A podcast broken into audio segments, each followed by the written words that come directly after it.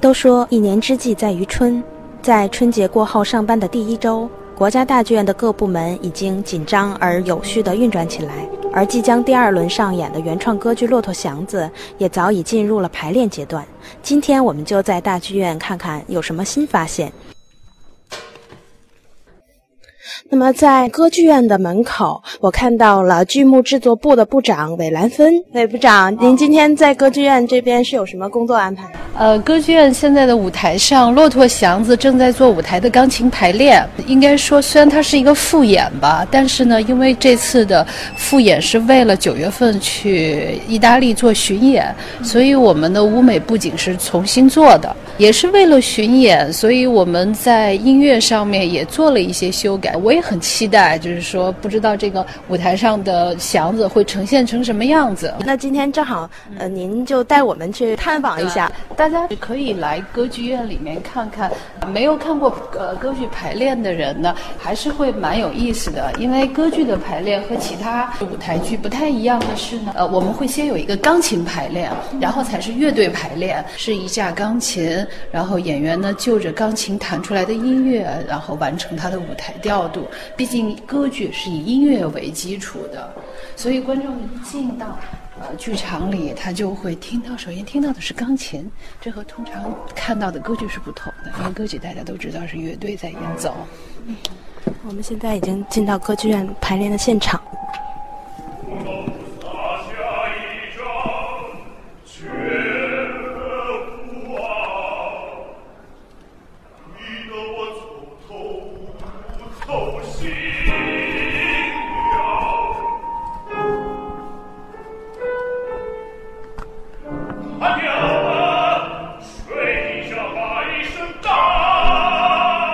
在排上半场，上半场的那个这个时候，呃，祥子被虎妞给诱惑，呃，祥子很后悔，他自己回到家之后呢，觉得好像人生干了一件大错事儿，所以，所以是祥子正在唱。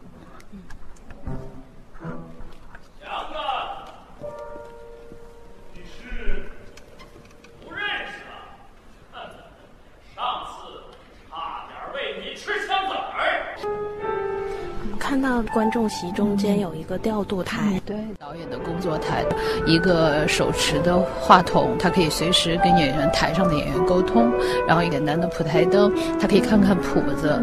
但其他情况下呢，观众席是全黑的，这样要确保观众席的效果跟跟演出是一样的。到了彩排结束之后，这些工作台都会移到控制室里面去，就是我们舞台一层楼最后边那个玻璃房子，玻璃房子。就是控制室。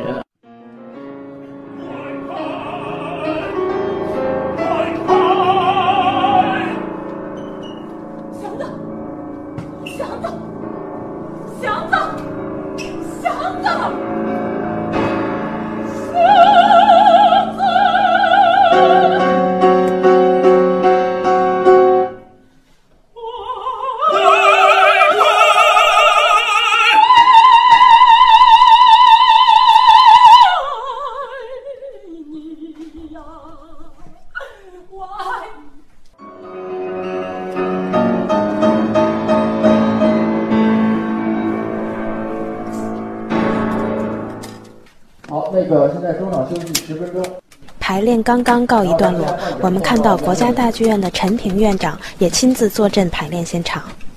累不累？好家伙，这这这强度太大了，这来回这摔劲儿了，怎么样？好点吗？好点，比上回比上回好点。陈院长，您感觉怎么样？我感觉郭文杰写的还是现在再次看，郭文杰写的还是非常好的。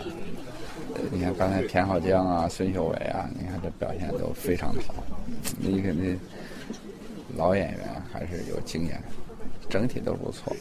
这一版本也是咱们去歌剧的故乡。九月份去意大利，嗯。您觉得意大利的观众会有什么反响？我觉得至少第一个，意大利观众会感觉到这是一个非常中国特色的歌剧吧，中国的味道，中国的音乐元素。中国的故事，中国的面孔，中国的声音，我觉得这个肯定是非常中国的。第二一个，我觉得从郭文锦的整个创作的这个这部歌剧的作品，徐英的编剧，从整个现在呈现的这个这部作品来看，我觉得在现代题材的歌剧里头也是非常优秀的了，非常优秀。谢谢。现在是排练的休息时间，我们刚刚在歌剧院里进行了排练的探班，接下来我们去歌剧院的后台去看一看。我们在后台的走廊里看到了饰演男主角祥子的韩鹏。我看您。就是穿这身打扮，你是车夫吗？对对对对。那个车沉吗？那个车其实挺沉的，因为什么？它它它不像我们的这个打上气之后它会轻，这个车它还跟跟平时都不一样，所以拉的特别轴，就是说，嗯。上面还得还要坐人，对对对对。我看有的时候要一边拉车一边唱，气息你怎么控制的？开始也是总归觉得这样是不能唱的，因为演员你想站着唱都挺困难的。所以你一边可以拉着跑，跑完了还在喘的情况下再要去唱非常难，所以也是通过这么长时间排练也是锻炼出来了。嗯，然后现在这版呢，呃，大家音乐都比较熟了，更多的精力会放在了戏剧表演上，然后希望再通过更好的表演来呈现这部歌剧。饰演虎妞的孙秀伟老师也在这里。我就老感觉就是这部戏，我觉得咱们去就跳这部戏跳的特别好。我老觉得要去意大利，和意大利人肯定特别的喜欢，因为他这个音乐我觉得很有共鸣，就是意大利人本身他这个民族跟我们中国就就很像。所以呢，我觉得骆驼祥子呢去意大利的话，我想一定轰动。那他用音乐把这个人物给塑造的，简直是我只要把他要表现的东西我都给他做出来的话，他这个角色已经是很活灵活现。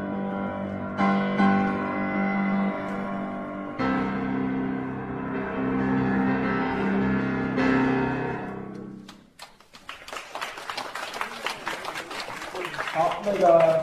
大家先别动，然后咱们现在走一下版本二。我说一下第二个版本啊，是先是小福死，然后是杀人，然后是北京城，然后是沉沦。好吧，大家准备一下。董事长，这个第二个结局和刚才那个有什么区别？第二个结局呢，就是说这个音乐上来讲呢，以合唱结尾，这样的话呢，会让观众在一个就是北京城说那个时代北京城的一种呃悲欢离合的氛围中结束。就是呢，这样的话让观众对于一种老北京的感受是意犹未尽的。之前那个版本呢，是对人物的。交代上是结尾在人物的命运交代上，所以可能观众更多会去感慨个人人物命运的一个就是起伏，所以这这是两个最大的不同。今天的排练已经接近尾声，针对结尾部分，刚刚上演了两个版本。